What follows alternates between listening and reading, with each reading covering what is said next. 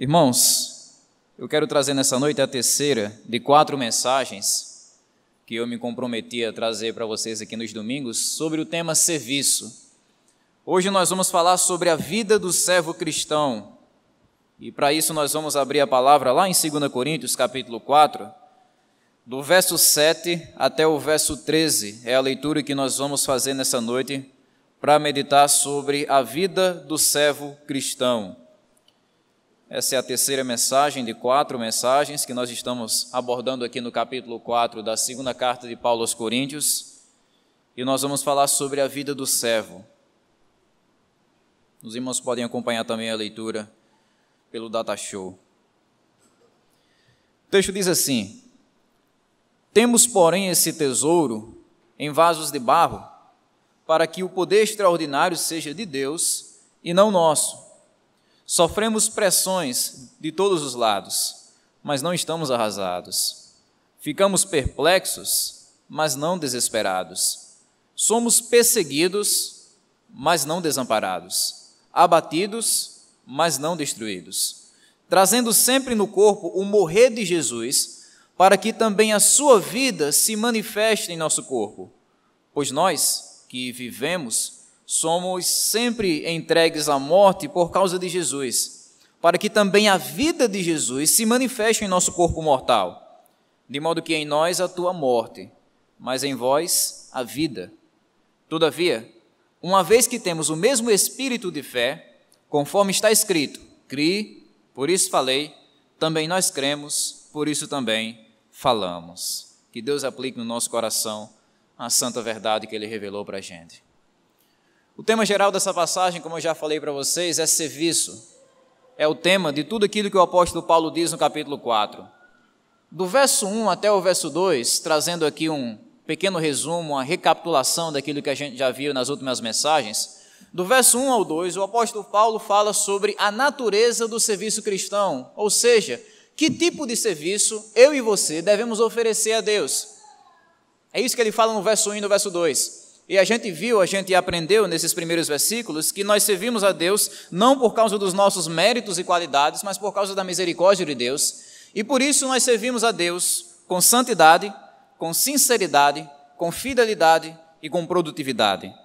No verso 3 até o verso 6, ele fala sobre a necessidade e a urgência do serviço do crente. Por que, que servir a Deus é uma coisa tão necessária? É uma coisa tão urgente? A gente pensou sobre isso no domingo passado, examinando a situação do mundo.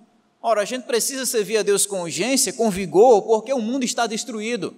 Ele está se destruindo através do pecado, ele está sendo destruído pelo Deus desse século, chamado Satanás, que governa o sistema desse mundo, e também porque nós temos a cura para esse mundo, porque nós temos o Evangelho que é poderoso.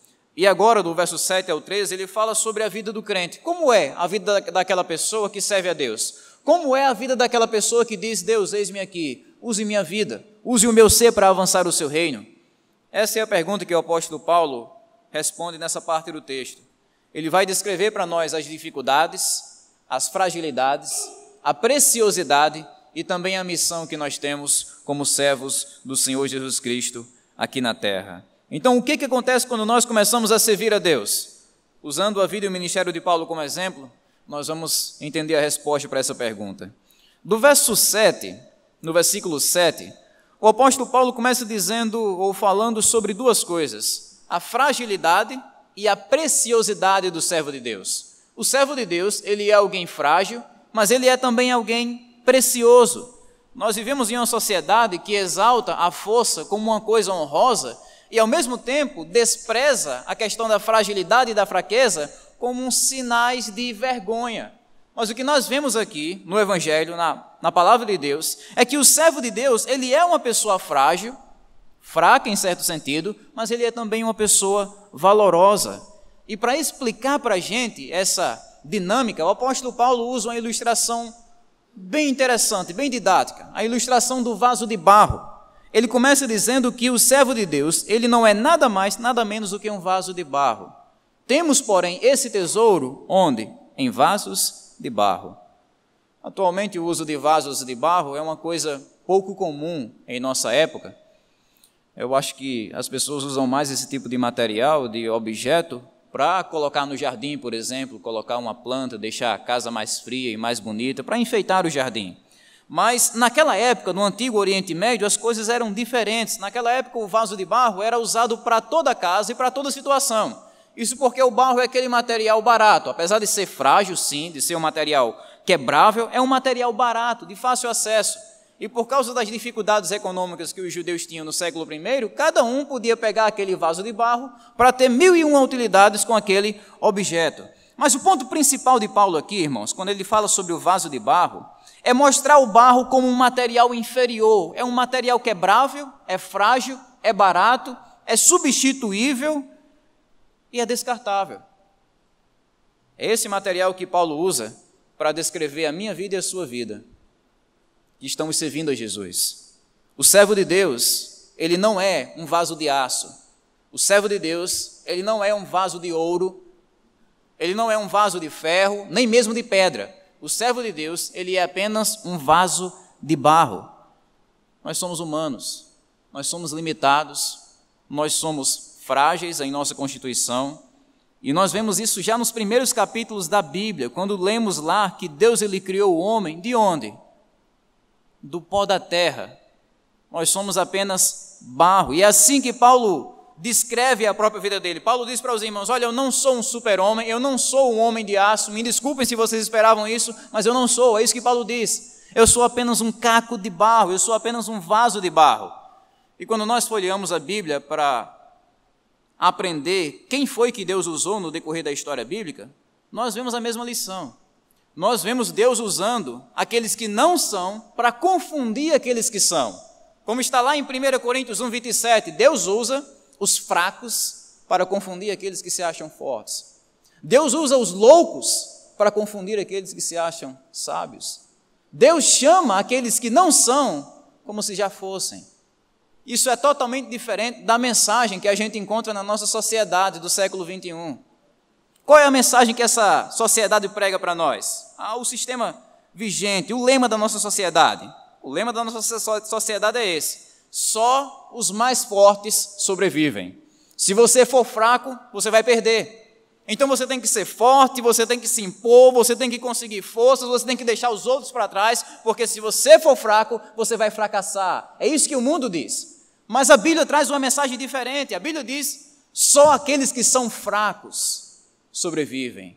Só aqueles que dependem de Deus sobrevivem. Só aqueles que abandonam a arrogância da confiança pessoal e se colocam humildemente diante de Deus, reconhecendo suas limitações e fraquezas, só esses é que podem sobreviver e fazer coisas que são impossíveis aos olhos humanos.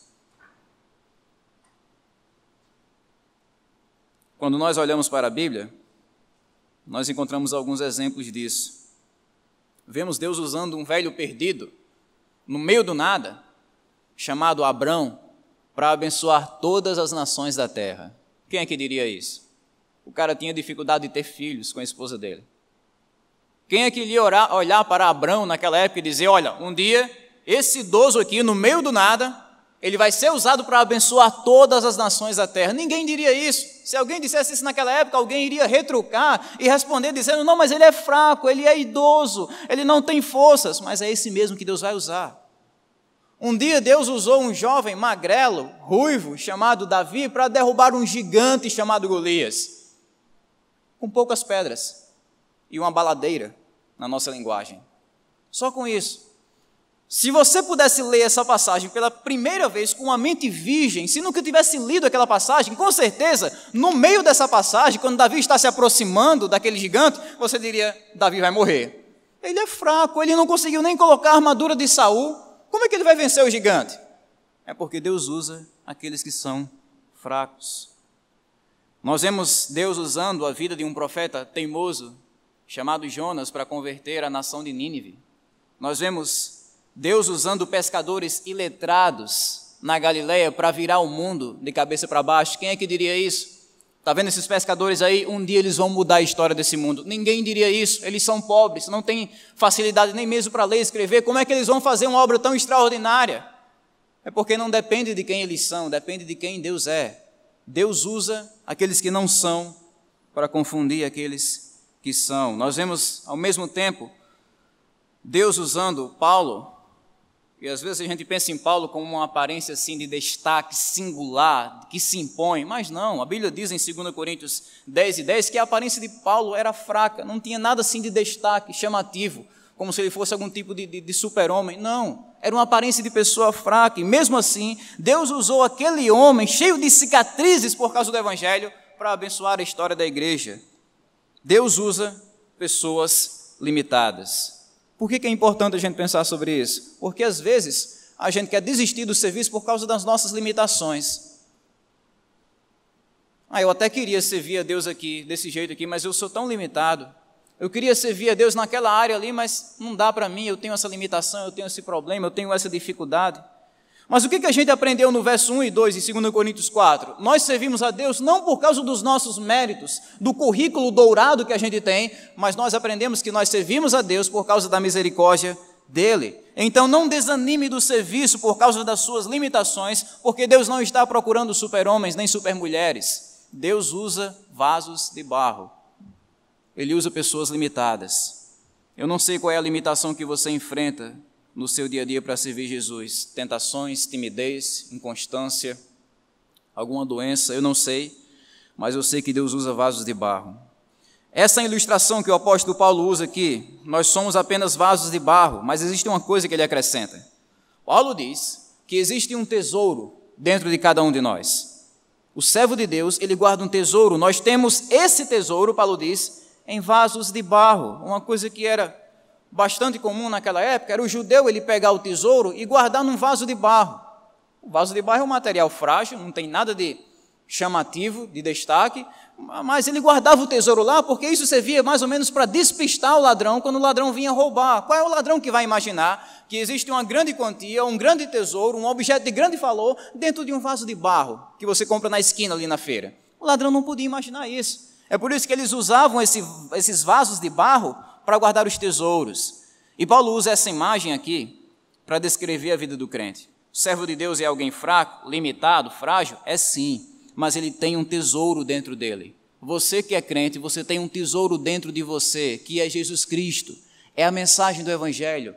É como a gente viu no verso 4, é a mensagem do Evangelho da glória de Deus que está na face do Senhor Jesus Cristo. Ou seja, por um lado, a gente é sim limitado, a gente tem fraquezas. Mas por outro lado, nós temos um tesouro. Nós, tem, nós temos a nossa fraqueza, mas temos um Deus onipotente morando dentro de nós.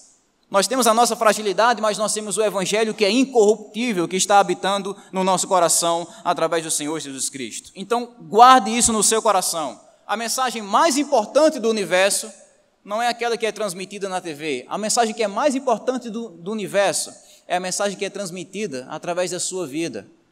É a mensagem de Jesus é a mensagem do Evangelho. A pergunta que surge nesse ponto é a seguinte: por que, que Deus faz as coisas desse jeito? Por que, que a gente continua com as nossas limitações, mesmo quando a gente é convertido e recebe Jesus? Por que, que a gente não vira um vaso de aço? Por que, que a gente continua sendo um vaso de barro? Paulo responde isso. Ele diz que a nossa fragilidade, ela serve para revelar a glória de Deus para que o poder extraordinário de Deus, do poder extraordinário, melhor dizendo, seja de Deus e não nosso. No final, irmãos, todas as limitações que a gente tem para servir a Deus, todas as dificuldades servem para colocar a gente de joelhos diante de Deus e dizer: Deus, eu não dependo de mim mesmo, eu dependo do Senhor. É para isso que as nossas fragilidades servem.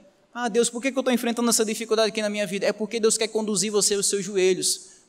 Para que você entenda que não depende das suas forças, mas depende das forças de Deus, para que Deus receba glória. Não existe essa história do crente servir a Deus e dizer: Olha, eu estou servindo a Deus porque eu consigo, eu sou forte eu me imponho. Não é assim, nunca é. O crente diz é Deus, é a graça de Deus. Como o apóstolo Paulo vai dizer em 1 Coríntios 15, se eu não me engano, eu trabalhei mais do que todos os apóstolos, todavia não foi eu, foi a graça de Deus para comigo. Irmãos, Deus ele é a fonte das nossas forças. A gente continua com as nossas limitações para que só ele receba glória, para que a gente dependa das forças dele. Muitas vezes, vocês sabem, faltam forças na caminhada cristã, uma dificuldade que você está enfrentando na sua casa, na sua família, você começa a perder as forças, algum tipo de tentação que você está enfrentando no seu trabalho, você começa a perder as forças, algum tipo de doença, ou de crítica, ou de desgaste, a gente começa a perder o ânimo. Mas o que a gente aprende aqui em 2 Coríntios 4 é que as forças de Deus, elas começam exatamente onde a nossa termina.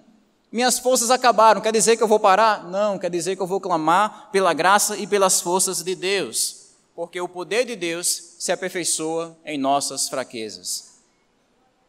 2 Coríntios 12, do 7 ao 9, vocês lembram desse texto? O espinho na carne de Paulo. Paulo diz: Para que eu não me tornasse arrogante, foi-me imposto um espinho na carne, um mensageiro de Satanás para me atormentar, para que eu não me tornasse arrogante. Pedi ao Senhor três vezes que tirasse de mim, mas ele me disse: A minha graça te é suficiente pois o meu poder se aperfeiçoa na fraqueza. Por isso, diz Paulo, de muita boa vontade me gloriarei nas minhas fraquezas, a fim de que o poder de Cristo repouse sobre mim. Isso quer dizer que as nossas fraquezas e limitações não são desculpas para a gente deixar de servir Jesus, porque nós temos um Deus que nos supre, mesmo, inclusive, ou melhor, eu diria, especialmente, quando nós estamos enfrentando as nossas próprias fraquezas. Devemos lembrar dessa verdade.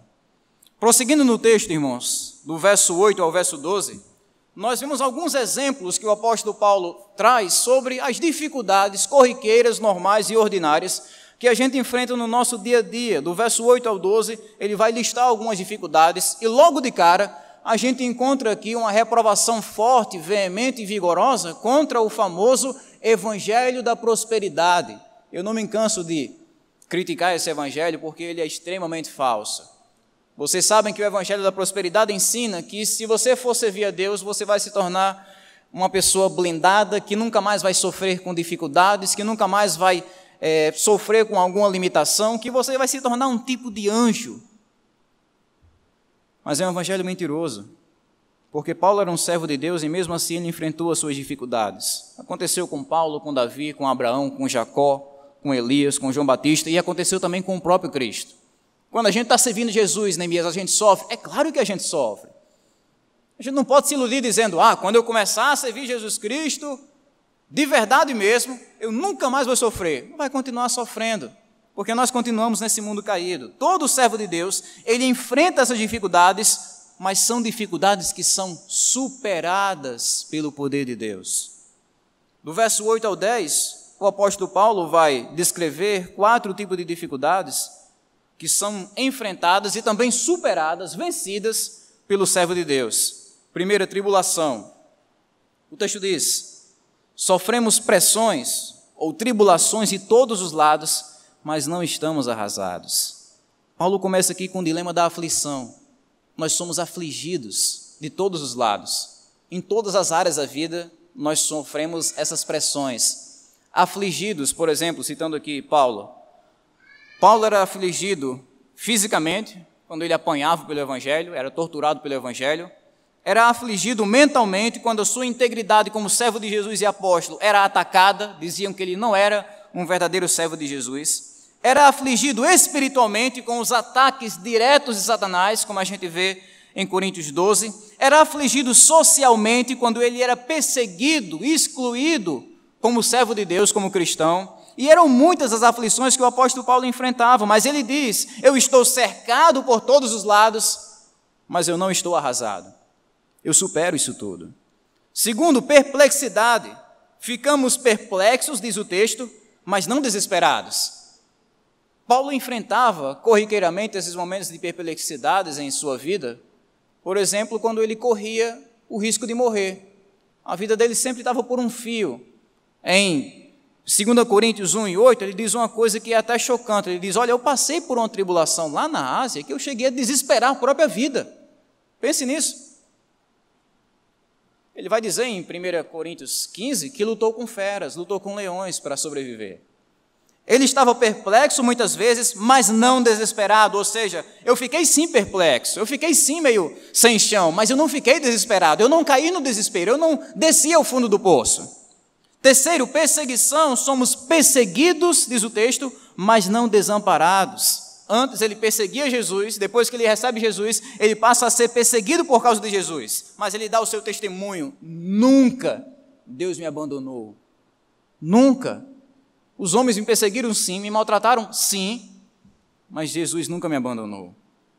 E quarto, abatimento. Abatidos, mas não destruídos. O que é uma pessoa abatida? Uma pessoa derrubada.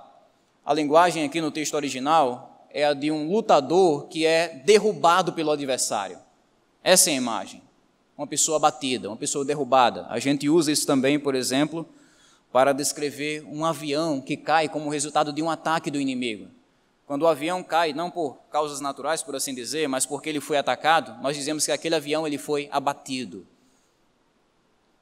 Essa linguagem que Paulo traz aqui é uma linguagem forte. Paulo está dizendo aqui que às vezes ele deu sim com a cara no chão. Mas isso aqui não é uma linguagem moral, como se Paulo estivesse dizendo: "Ah, teve vezes que eu caí num pecado escandaloso e cometi um pecado muito grande". Não é isso. Paulo está dizendo aqui que muitas vezes ele apanhou severamente. Pense, por exemplo, se não me engano, em Listra, na cidade de Listra, onde o apóstolo Paulo, ele apanhou tanto que foi tido como morto. Ele só escapou, se não me engano, porque ele se fingiu de morto e o pessoal parou de jogar pedra nele e depois os irmãos vieram socorrer ele. É uma situação de abatimento, onde ele caiu de cara, foi espancado, humilhado, mas ele diz: em nenhum desses momentos eu fui destruído. Eu fui abatido, fui, mas eu não fui destruído. Irmãos, essa é a vida de um servo do Senhor Jesus Cristo. Aprendemos aqui que a vida do servo cristão ela é feita de altos e baixos. Paulo não traz uma linguagem romântica e mentirosa para dizer que o reino de Deus é um conto de fadas onde no final das contas você nunca sofre. Não, não é isso. Paulo usa uma linguagem real para dizer para a gente que nós iremos sim enfrentar dificuldades. Quando você estiver servindo a Deus lá no seu trabalho, você vai enfrentar dificuldades. Existem casos onde o crente ele acaba perdendo o seu emprego mesmo porque ele é fiel no trabalho. Ele não se envolve, ele não se contamina com aquele ambiente, ele é honesto e por isso ele acaba às vezes perdendo o seu emprego, sendo perseguido. Dificuldades na universidade, quando você se posiciona ao lado da Bíblia e as pessoas começam a olhar para você e dizer: você está maluco. A Bíblia é um livro quadrado, a Bíblia é um livro ultrapassado, você não pode acreditar nesse livro. Dificuldades na sua família quando você começa a evangelizar os seus parentes, eles olham para você e dizem: Sim, você está querendo me evangelizar? Você é agora o santarrão? Você é um anjo agora? Eu conheço o seu passado. Você fez isso, você fez aquilo. Você vai enfrentar dificuldades. E essa é a realidade. Nós somos servos de Jesus. Nós somos soldados. E nós não estamos vivendo em um parque de diversão, nós estamos vivendo em uma guerra. No meio de balas, no meio de trincheiras, no meio de bombas, no meio de ataques violentos, nós somos soldados do Senhor Jesus Cristo guerreando contra o mundo, esse sistema vigente anti-Deus, guerreando contra a nossa carne, esses desejos maliciosos e demoníacos que a carne coloca em nosso coração, lutando contra o próprio diabo. Lembramos aqui de Paulo, a nossa luta não é contra carne e sangue, mas sim contra os principados e potestades nas regiões celestiais. E é assim que nós lutamos, uma guerra que é difícil, mas uma guerra que temos o nosso capitão ao nosso lado, que temos o Senhor Jesus Cristo. E é por isso que nós superamos. Nós não apenas enfrentamos as dificuldades, nós superamos. Como Paulo diz aqui, ele enfrentou sim dificuldades, mas ele superou isso tudo. E o mesmo Deus, irmãos, que deu forças a Paulo, é o Deus que vai lhe fortalecer nas suas dificuldades e problemas. E você vai ser capaz de dizer, como Paulo em Filipenses 4,13: Eu posso todas as coisas naquele que me fortalece. Eu não sei qual é as suas dificuldades, mas eu sei quem é o seu Deus se você confia em Jesus. E ele vai fortalecer você, mesmo em meio à fornalha, como ele fez com Sadraque, Mesaque e Abininego, ele vai fortalecer você, preservar você e fazer você superar as suas dificuldades. Abatidos, mas não destruídos. Russell Shedd, o saudoso Russell Shedd, um dos maiores pastores que a gente já teve como batistas, ele disse certa vez: Triunfo não é ausência de batalhas, Muitas vezes os soldados voltavam da batalha sem braços, pernas ou com seus olhos furados, mas voltavam em triunfo. As marcas do ministério ou do nosso serviço ficarão em nossos corpos, no coração e na alma. No grande dia do Senhor, o grande general passará em revista as tropas. Estaremos lá, feridos, marcados, mancos, sangrando, mas finalmente nós estaremos lá. Nós sempre podemos confiar na superação que Deus promete para nós, seja nessa terra ou no céu, nós vamos superar as nossas dificuldades. Dando continuidade ao texto, o apóstolo Paulo explica para nós por que, que essas dificuldades acontecem, por que, que o crente tem de sofrer. Paulo vai dizer duas coisas sobre isso, no verso 11 e no verso 12. Primeiro, enfrentamos dificuldades porque estamos compartilhando do sofrimento de Jesus. Verso 11: Pois nós que vivemos somos sempre entregues à morte por causa de Jesus, para que também a vida de Jesus se manifeste em nosso corpo mortal. Em linhas gerais, Paulo está dizendo aqui: olha, nós não estamos mais sozinhos, nós estamos unidos ao Senhor Jesus Cristo. Nós somos agora um com Cristo. A sua história agora é a história de Jesus. Aquilo que fizeram com Jesus, vão fazer também com você. Então, se perseguiram Jesus, maltrataram Jesus e humilharam Jesus, não espere outra coisa, uma vez que você é discípulo e, seguidor de Jesus. Se você quer receber uma coroa de glória lá no céu, você vai ter que se disponibilizar para receber uma coroa de espinhos aqui na terra, assim como Jesus recebeu. Isso quer dizer que o nosso sofrimento, ele é resultado da nossa união com Jesus Cristo. Nós compartilhamos da morte de Jesus, do sofrimento de Jesus e também da vida dele. Paulo diz para que a vida de Jesus se manifeste em nosso corpo mortal. De um lado a gente sofre, como Cristo sofreu, mas do outro lado nós somos abençoados e vivemos em comunhão com Deus, assim como o Senhor Jesus Cristo viveu. Longe de ser um sinal de vergonha, de humilhação, o nosso sofrimento é um sinal de glória. O nosso sofrimento é um sinal de honra, porque é uma confirmação da nossa união com Cristo. Uma das passagens que mais mostram esse privilégio que a gente tem de sofrer por causa de Jesus é Atos 5 e 41. E chamando os apóstolos, aplicaram-lhes chicotadas e ordenaram que não falassem em nome de Jesus. Então os soltaram.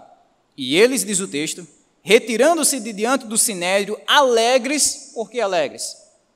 Por que, que você ficaria feliz depois de receber uma surra?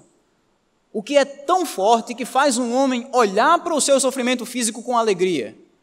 O texto diz: E eles, retirando-se de diante do sinédrio, alegres por terem sido julgados dignos de sofrer afronta por causa do nome de Jesus. Irmãos, uma coisa é o crente dizer: Deus, obrigado, porque o Senhor me livrou daquela surra. Mas aqui é diferente, é mais profunda a lição. Os apóstolos estão dizendo: Deus, obrigado, porque o Senhor me deu o privilégio de sofrer pelo seu nome.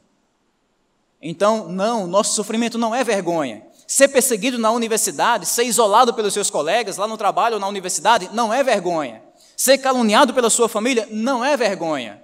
É um sinal de que você está andando nos pés daquele que foi o mais rejeitado dentre os homens. No verso 12, nós vemos também que enfrentamos dificuldades para o benefício do próximo. Paulo diz: de modo que em nós atua a morte, mas em vós a vida. Nesse ponto é como se Paulo estivesse lembrando aos coríntios como é que o evangelho chegou lá. Ele olha para a igreja de Corinto, uma igreja rebelde, e diz: Olha, como é que o evangelho chegou aí? Foi porque eu sofri. Foi porque eu suportei o sofrimento. Em mim operou a morte, em mim operou o sofrimento, mas em vocês operou a vida. É como se ele estivesse usando aqui a metáfora de uma mãe que, para dar a luz aos seus filhos, ela tem de sofrer com as dores do parto. Em nós atua a dor, atua o sofrimento, mas neles atua a vida. Ou seja, todo o sofrimento de Paulo resultou em pessoas se rendendo aos pés do Senhor Jesus Cristo. E quando olhamos para a história da igreja primitiva, a igreja do primeiro século, a gente aprende a mesma coisa. O Império Romano começou a matar os crentes, fazer os crentes sofrerem, matar as crianças, torturar as mulheres, assassinar os homens, mas não conseguiam parar o Evangelho, não conseguiam ao ponto de que alguém disse: Olha, o sangue do, dos mártires não é o, o veneno da igreja, não. O sangue dos mártires é a semente da igreja. Você mata um, aparece dez. Todo aquele sofrimento servia para confirmar a mensagem do Evangelho que é em Jesus que nós temos perdão e salvação para nós. E se lembre disso. Em nós a morte, em nós atua o sofrimento, mas neles atua a vida. Quando você estiver sendo perseguido na sua escola, suporte esse sofrimento sabendo que é assim que as pessoas vão conhecer Jesus. As pessoas não conhecem Jesus apenas quando você prega e diz Jesus é bom. Mas quando você está lá, debaixo de ataque, de sofrimento, e continua confessando o nome de Jesus, essa é uma maneira eloquente de você apresentar Jesus para as pessoas. porque você está confirmando com a sua vida e com o seu sofrimento que você realmente acredita no Jesus que salvou você. Em você pode atuar a morte, o sofrimento, a dor, mas neles opera a vida. Então não ceda, não desanime. Você vai levar o evangelho às pessoas, mas vai levar através do sofrimento. Jesus trouxe o evangelho até nós, mas trouxe através do sofrimento dele. E não me entendam mal. Eu não estou dizendo que nós somos pequenos messias, que temos a autoridade de redimir as pessoas com o nosso sofrimento. Não é isso. Eu estou dizendo que Deus usa a gente, mesmo em meu sofrimento. Deus usa a minha vida e a sua vida para avançar o reino dele, mesmo quando nós sofremos. Prosseguindo no texto, para encerrar, nós vemos que essa é a missão do servo de Deus. Verso 13. Todavia, uma vez que temos o mesmo espírito de fé, conforme está escrito. Cri, por isso também falei.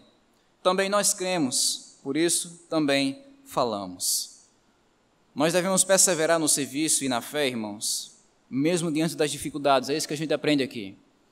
Davi, ou melhor, Paulo está citando um texto de Davi, onde Davi estava em extremas dificuldades. E no meio desse sofrimento que ele está descrevendo no Salmo, ele diz: Olha, eu creio, por isso que eu falo. Paulo ele se identifica com o sofrimento do salmista e diz a mesma coisa: Olha, eu creio, é por isso que eu falo. Alguém comentando esse texto disse: o, o, a, a mãe da confissão é a fé. Quando a gente acredita no coração, a gente fala com a boca, a gente proclama. Se nós realmente acreditamos na palavra de Jesus, as dificuldades não vão calar a nossa boca porque nós acreditamos. Eles estão mexendo no nosso corpo, ou às vezes até mesmo com o nosso psicológico, mas eles não podem tocar o nosso coração. Eles não podem roubar a nossa fé. O servo de Deus é aquele que crê, por isso ele fala. Ele acredita em Jesus, por isso ele proclama, por isso ele serve. Não é alguém que fica de boca fechada. Ele não é, como eu já falei para vocês em outras oportunidades, o crente não é um agente secreto que está ali escondido. É crente na escola, mas ninguém sabe. É crente na família, mas ninguém suspeita. É crente no trabalho, mas ninguém sabe disso. Não é um agente secreto. O crente é um embaixador é alguém que proclama, é alguém que fala da sua fé, e ele não tem medo disso. Na época da reforma protestante, ser crente era uma questão bem delicada. E algumas pessoas ficavam com o pé na igreja e com o pé no mundo. Algumas pessoas queriam receber Jesus, mas não queriam se identificar publicamente como crente para não sofrer as consequências das perseguições. E esse grupo de pessoas que até dizia que recebia a palavra, mas não confessava abertamente, não pregava abertamente, ficou conhecido como Nicodemitas, fazendo uma referência à história de Nicodemos lá em João 3, que tentou se encontrar com Jesus, mas longe de todo mundo, longe dos olhares, longe do mundo. Mas o servo de Deus, o verdadeiro servo de Deus, ele não esconde sua fé. O servo de Deus é aquele que crê e por isso ele fala. Ele não precisa esconder a sua fé no trabalho. Ele não precisa esconder a sua fé na escola, se escondendo ali como crente, nem na sua família. O servo de Deus é alguém que proclama a palavra, porque ele é sal e luz no meio de uma sociedade perdida. Quantos podem dizer amém para isso? Vós sois o sal da terra, mas se o sal perder as suas qualidades, como restaurá-lo? Para nada mais preste senão para ser jogado fora e pisado pelos homens. Vós sois a luz do mundo. Não se pode esconder uma cidade edificada sobre um monte, nem se acende uma lâmpada para colocar debaixo de um cesto, mas no velador, e assim ilumina todos os que estão na casa. Assim resplandeça a vossa luz diante dos homens, para que vejam as vossas boas obras e glorifiquem a vosso Pai que está no céu. Palavras do nosso Senhor Jesus Cristo. Essa é a vida de um servo de Deus, meus irmãos. Esse é o dia a dia daquele que está comprometido com o serviço de Deus. Para resumir para vocês, o texto ensina isso. Apesar das nossas limitações e fragilidades, nós temos um tesouro dentro de nós. A mensagem mais importante desse mundo. Nós temos Deus morando dentro de nós, um Deus vivo, um Deus operante. As dificuldades, elas são inevitáveis, mas não são insuperáveis. Nós conseguimos superar as nossas dificuldades porque o poder de Deus atua em nossas fraquezas, mesmo sendo nós vasos de barro. E terceiro, a nossa missão aqui na terra é falar daquilo que nós cremos. Nós cremos, por isso nós falamos. Como está em Marcos 16, 15. E disse-lhe Jesus: Ide por todo o mundo e pregar o evangelho a toda criatura. Que possamos se dispor a esse chamado tão glorioso que temos para o serviço e que possamos entender o que é que acontece O que é normal que aconteça, melhor dizendo, quando a gente se dispõe para servir na obra de Deus.